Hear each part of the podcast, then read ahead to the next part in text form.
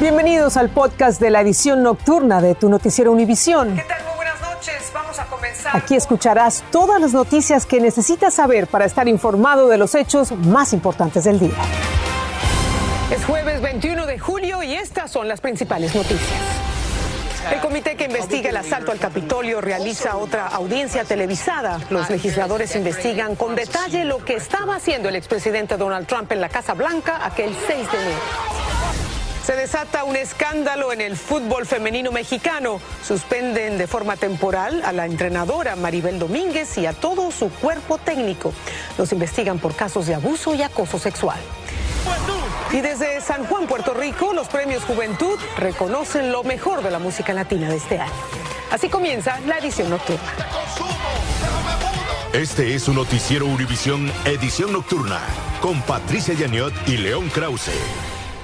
Patricia, amigos, muy buenas noches. Bienvenidos a Noticiero Univisión. La audiencia televisada del Comité del Congreso que investiga el asalto al Capitolio se concentró hoy específicamente en la actuación del expresidente Donald Trump desde la Casa Blanca ese día 6 de enero. Así es, León. Y dos nuevos testigos que son ex asistentes del gobierno de Trump presentaron su testimonio. El comité trata de demostrar que el exmandatario pudo haber impedido el asalto y no lo hizo. Pablo Gato nos cuenta desde Washington lo que se dijo en esa audiencia. La comisión del 6 de enero acusó a Trump de no haber hecho nada para detener el asalto al Capitolio desde que empezó hasta más de tres horas después. He betrayed his oath of office and was derelict in his duty. Es negligencia en el cumplimiento de su deber como presidente, criticó la comisión, que analizó las acciones de Trump durante esos 187 minutos. Varios asesores le urgieron a que dijera a los insurrectos que se fueran a casa. He could have been on camera almost instantly. Podría haber estado frente a una cámara casi instantáneamente, pero no lo hizo, declaró su ex vicesecretaria de prensa, que renunció el mismo 6 de enero. Según sus asesores, Trump pasó el tiempo viendo el asalto por televisión y llamando a legisladores para lograr su objetivo de cancelar las elecciones. El abogado de la Casa Blanca y otros asesores de Trump declararon que el expresidente no llamó ni a la Guardia Nacional ni al Departamento de Justicia para que enviaran ayuda al Capitolio. Según testimonios tanto en persona como grabados, Trump no hizo nada, ni siquiera cuando se pedía la muerte de Mike Pence. A algunos testigos se les ocultó la identidad por temor a represalias. El ex viceasesor de Seguridad Nacional afirmó que cuando vio el tuit de Trump acusando de cobarde a Pence, So that was the moment that I decided uh, that I was going to resign. decidió renunciar ese mismo día. I know your pain. I know you're hurt. We had a election, let me say. También se mostraron vídeos en los que Trump practicó el mensaje que enviaría a los insurrectos. Los llamó patriotas en un tuit y se negó a aceptar una derrota electoral. We had an election that was stolen from us. En la versión final insistió en que le robaron las elecciones. We love you. You're very special. Ustedes son especiales y los amamos, dijo Trump. Luego de lo que hemos visto de estas audiencias del 6 de enero, es que el presidente Trump tuvo mucho que ver en la insurrección. Tanto el líder republicano de la Cámara Baja, Kevin McCarthy, como Trump dicen que la comisión está politizada y que el objetivo no es buscar la verdad, sino desprestigiar a Trump para que no se postule de nuevo a la presidencia. La comisión seguirá trabajando durante el mes de agosto y en septiembre podría haber nuevas audiencias. Ahora la gran pregunta es si esta comisión recomendará o no cargos criminales contra Trump y qué haría el Departamento de Justicia. León. Esa es la gran pregunta. Gracias, Pablo. El calor sigue sin dar tregua en el país. Millones de personas en más de 20 estados están en estado de alerta por el calor que puede afectar la salud, sobre todo de aquellos que trabajan al aire libre, por supuesto. Danay Rivero nos dice desde Miami, Florida, que los expertos pronostican que esta ola de calor se va a extender todavía a otros estados en los próximos días. Vean. La implacable ola de calor se extiende desde el sur al noroeste del país. Más de 24 estados están afectados y unos 103 millones de estadounidenses están bajo alerta por las peligrosas temperaturas. El calor está insoportable. Eh, estoy tomando dos, dos, botellas de 62 onzas al día eh, y no, no, no, no se puede soportar. Ángel Batres trabaja en la construcción en Florida, uno de los estados golpeados por el calor. En algunas partes del país esperan temperaturas de tres dígitos como Palm Spring, California, Las Vegas y el sur de Dallas. La ola de calor está afectando sobre todo el sur del país, pero estamos viendo que se está extendiendo esa alta presión que está originando la ola de calor hacia el este. Por eso zonas del nordeste están experimentando ahora una ola de calor. También hay un gran flujo de humedad y calor desde el Golfo de México hacia el nordeste del país y Nueva York que está incrementando y subiendo las temperaturas. Y es precisamente en Nueva York donde se espera que se alcancen los 107 grados. Los residentes toman diferentes medidas, una de ellas hacer uso de las áreas de refrescamiento. Para mí esto es lo mejor que hay porque el aire acondicionado, si, eh, eh, el heat index está muy alto en la calle, el apartamento va a ser lo mismo. Las autoridades enfatizan las medidas de precaución. Mantenerse hidratado, no estar expuesto al sol y estar al tanto de las personas de la tercera edad, vecinos y mascotas. Y según los expertos, el aviso de ola de calor se pudiera extender hasta el fin de semana, pues no pronostican un alivio para las temperaturas en los próximos días. Desde Miami, Florida, Danay Rivero, Univisión. Y en California las autoridades decidieron expandir los créditos fiscales para los residentes de bajos ingresos. Este alivio les daría un reembolso de unos mil dólares, pero como estas personas por lo general no declaran impuestos, tampoco reclaman el beneficio fiscal. Desde Los Ángeles, Dulce Castellanos nos tiene el reportaje. El estado de California está expandiendo los créditos tributarios para las personas de bajos ingresos. El presupuesto fiscal recientemente aprobado incluye 100 millones de dólares para este grupo de contribuyentes quiere ayudar a las familias de bajos ingresos es para que sí hagan los impuestos y puedan recibir beneficios fiscales, no solamente del, lado de California, sino también federal. Pero quienes califican para estos reembolsos no siempre obtienen esos fondos, ya que algunos contribuyentes con pocos ingresos no declaran sus impuestos porque no es requerido por la ley. Regularmente se pierden dos mil millones de dólares porque la gente no lo reclama Verónica Quesada dice que debido a la pandemia tiene poco trabajo, pero se benefició al haber declarado sus impuestos. Haber reportado mis taxes me benefició muchísimo porque no estoy en deuda con el gobierno y pues a pesar que había ganado 9 mil dólares, me dieron 7 mil 500 dólares de reembolso. California también será el primer estado de la nación en reembolsar mil dólares a jóvenes que estuvieron en casas de crianza. El Servicio de Rentas Internas recomienda hacer la declaración de impuestos aunque el ingreso sea bajo, por la posibilidad de que pueda calificar para un reembolso. Algunos expertos financieros recomiendan buscar organizaciones que archiven impuestos gratuitamente para personas de bajos ingresos. En Los Ángeles, Dulce Castellanos, Univisión. Y el mes de junio cerró con otro récord para la economía. El alquiler promedio nacional es de unos 1.700 dólares al mes, según Realtor.com. Esto es un 14% más que hace un año, pero sigue siendo mejor alquilar que comprar. Incluso con los alquileres más altos sigue siendo más barato que el costo mensual de la propiedad de una vivienda nueva. Así las cosas. Y en temas migratorios, la Corte Suprema rechazó la solicitud del gobierno de Biden para imponer una política de criterios de deportación que prioriza a los que suponen un peligro a la seguridad del país. Se trata de una política distinta a la ordenada por su antecesor, Donald Trump. La Corte desestimó el pedido por cinco votos contra cuatro. La Guardia Costera interceptó una embarcación abarrotada con unos 150 migrantes cerca de Homestead, al sur de Miami. Esto según la prensa local. La Guardia Costera dijo que el velero encalló en el Cayo Boca Chita. Los inmigrantes fueron transferidos a un barco guardacostas para ser repatriados a sus países de origen. En California, el puerto de Oakland está cerrado, puesto que desde hace cuatro días los constructores independientes han bloqueado la entrada con sus camiones. La protesta es contra una polémica ley del Estado que entrará en vigencia en poco tiempo. Luis Mejid nos tiene más información de esta protesta que está ocasionando serias afectaciones en el transporte de mercancías. Esta noche hay frustración y enojo en el puerto de Oakland. Hace cuatro días que conductores independientes están bloqueando la entrada de camiones protestando por una ley estatal que dicen los perjudica. No me van a dar trabajo a mí. ¿eh? Ese es el problema. Y si me dan trabajo, no me va a convenir porque en las deducciones todo se lo tengo que dar al gobierno. La ley estatal conocida como AB5 hace que los contratistas independientes, así como los conductores de Uber, Lyft y quienes distribuyen comida, sean clasificados como empleados de las firmas para las que trabajan.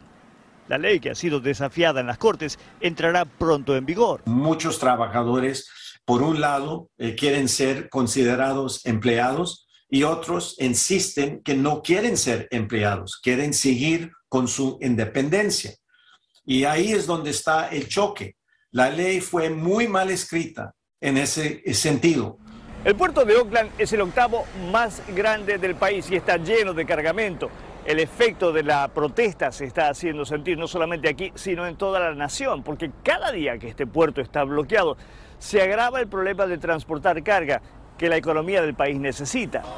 Los conductores quieren que los reciba el gobernador en Sacramento. Lo que estamos tratando de hacer es de llamar la atención a Sacramento y mientras Sacramento no, no, diga nada, pues prácticamente vamos a seguir en esto. Y mientras sigan en esto, el puerto permanecerá cerrado para más de 2.100 camiones que cruzan sus puertas diariamente. El costo sigue aumentando. En Oakland, California, Luis Mejid, Univisión. Estás escuchando el podcast de tu noticiero Univisión. Gracias por escuchar. Mientras tanto, en México se ha desatado un tremendo escándalo en el fútbol femenil. La Federación Mexicana de Fútbol decidió suspender de forma temporal a la entrenadora y exestrella del fútbol mexicano, Maribel Domínguez, y a todo su cuerpo técnico porque están siendo investigados por casos de abuso y acoso sexual. Alejandro Madrigal tiene la historia para ustedes. Todo un escándalo en la selección mexicana femenil sub-20 se originó cuando una de las jugadoras denunciara un presunto acoso sexual, ocasionando que la entrenadora Maribel Domínguez y todo su equipo técnico fueran separados de su cargo a tres semanas de iniciar el Mundial de Fútbol de esta categoría. Recibimos una solicitud de investigación en el momento que nos llegó ese documento y arrancamos con los protocolos ya establecidos en la Federación Mexicana de Fútbol para un caso de este tipo. Otras seleccionadas de la sub-20 también habrían denunciado ante la federación que presuntamente les habrían pedido favores sexuales a cambio de tener un lugar en el equipo. Me parece que, esto sí ya eh, rebasó la raya y la, la federación tendrá que tomar cartas en el asunto, investigar bien qué es lo que realmente pasó, pero que lo que es una realidad es que la denuncia existe por parte de una jugadora ante la Federación Mexicana de Fútbol. La Federación Mexicana de Fútbol analiza el caso calificado como delicado, pues la familia de la jugadora afectada habría presionado con hacer público el caso. Una jugadora de la selección eh, femenil sub-20 mandó una carta el 18 de julio a la Federación Mexicana de Fútbol denunciando supuestamente, insisto, presuntamente un acoso sexual. La entrenadora Maribel, conocida como Marigol, por ser la jugadora que más goles ha anotado vistiendo la playera de la selección nacional. Por eso se creyó que era un buen ejemplo para estas jóvenes que deben llegar concentradas al Mundial del próximo 10 de agosto en Costa Rica.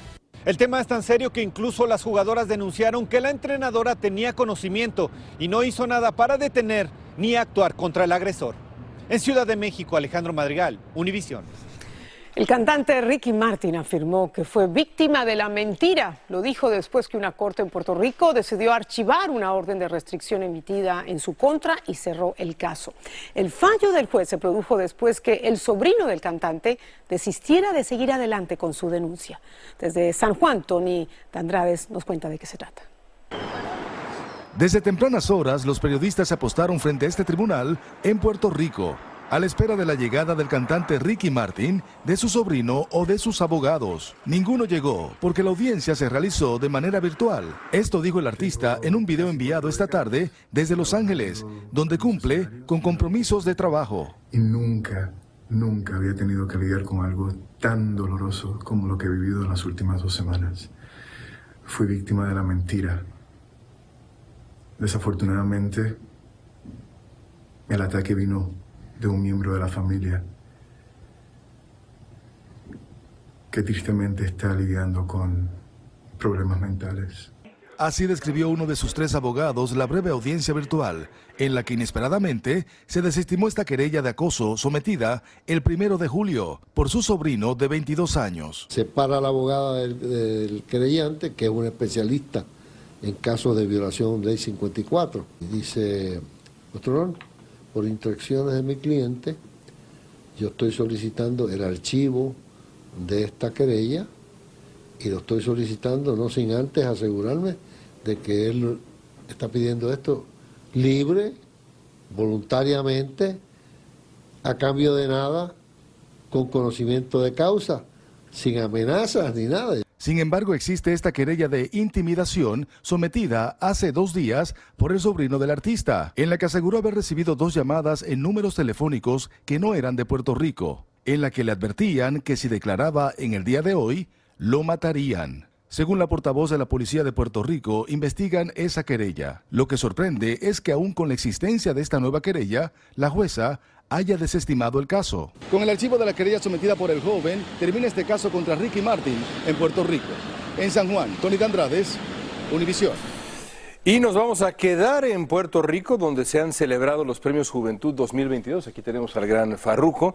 Lo mejor de la música latina y una constelación de grandes artistas como Daddy Yankee, Prince Royce, en fin, muchos. También fue el marco ideal para reconocer a los agentes de cambio que están influyendo de manera positiva en nuestra juventud, como nos cuenta Galo Arellano. Premios Juventud 2022 nuevamente galardonó a lo mejor del mundo del espectáculo latino, desde el Coliseo José Miguel Agrelot en San Juan, Puerto Rico. Dari Yankee fue el anfitrión y abrió la velada con una espectacular presentación desde Cabo Rojo en el oeste de la Isla del Encanto. Y además se acaba de ganar. El cantante dominicano Prince Royce se estrenó como presentador de la ceremonia. Dios siempre nos ilumina, así que... Quienes arrasaron con las nominaciones fueron los colombianos J Balvin y Carol G. 11 en total cada uno. Luego de ganar en la categoría Mejor Fandom, los integrantes de CNCO dieron a sus fans una noticia bomba. CNCO se separa pronto. Balvin, Carol G, Farruko, Raw, entre otros, compitieron por el codiciado premio al álbum del año. El track viral de 2022 fue para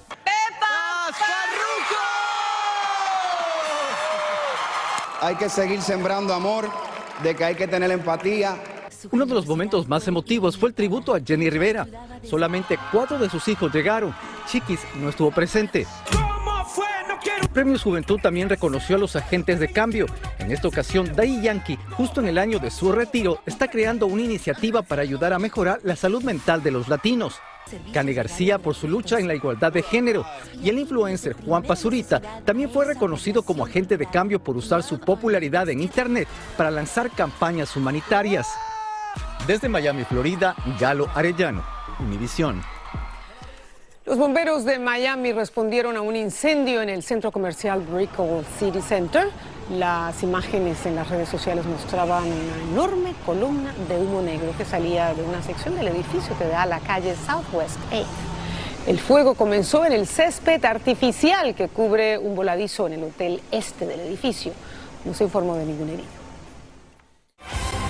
La Fiscalía de Perú anunció que abrió una cuarta investigación contra el presidente Pedro Castillo, en esta ocasión por presunto delito contra la Administración de Justicia y encubrimiento personal en relación a la destitución del ministro del Interior, Mariano González. El presidente ha desestimado esta nueva investigación. Nosotros no tenemos tiempo para entretenernos en otras cosas. Nosotros no estamos acá para hacer un circo. El país nos ha puesto para trabajar por el Perú. Esta investigación se suma a otras tres que Castillo tiene abiertas, entre ellas una por delitos de organización criminal y tráfico de influencias. Mientras tanto, en Brasil, el Partido de los Trabajadores ha oficializado la candidatura del expresidente Luis Ignacio Lula da Silva para las elecciones de octubre en Brasil, las presidenciales. Todas las encuestas prevén una victoria holgada de Lula frente a Jair Bolsonaro, incluso hasta podría ganar en primera vuelta según los últimos sondeos. Ya veremos. Bueno, las bellas playas de Copacabana, Brasil, se convirtieron en una obra de arte del artista francés Saip como parte de su proyecto mundial Más allá de los muros. Saip usa pigmentos naturales para pintar estas manos gigantes entrelazadas ahí en París como símbolo de solidaridad. Hermoso, creo yo. Miren qué lindo, por supuesto. Llevó su arte a una favela donde con carbonitiza creó otras manos. El artista dijo que todos estamos conectados y que la única solución es trabajar juntos. ¿Cuánta razón tiene? Hay que trabajar juntos. La verdad que sí, sobre todo eso en la, en la, en la Torre Eiffel, amigos, si pueden buscarlo ahí en internet, es de verdad impresionante cómo se ve desde el cielo. Saip, artista francés. Con esto nos despedimos. Gracias por acompañarnos. Que pasen una feliz noche, que descansen. Nos vemos mañana. Así termina el episodio de hoy de Tu Noticiero Univisión. Gracias por escucharnos.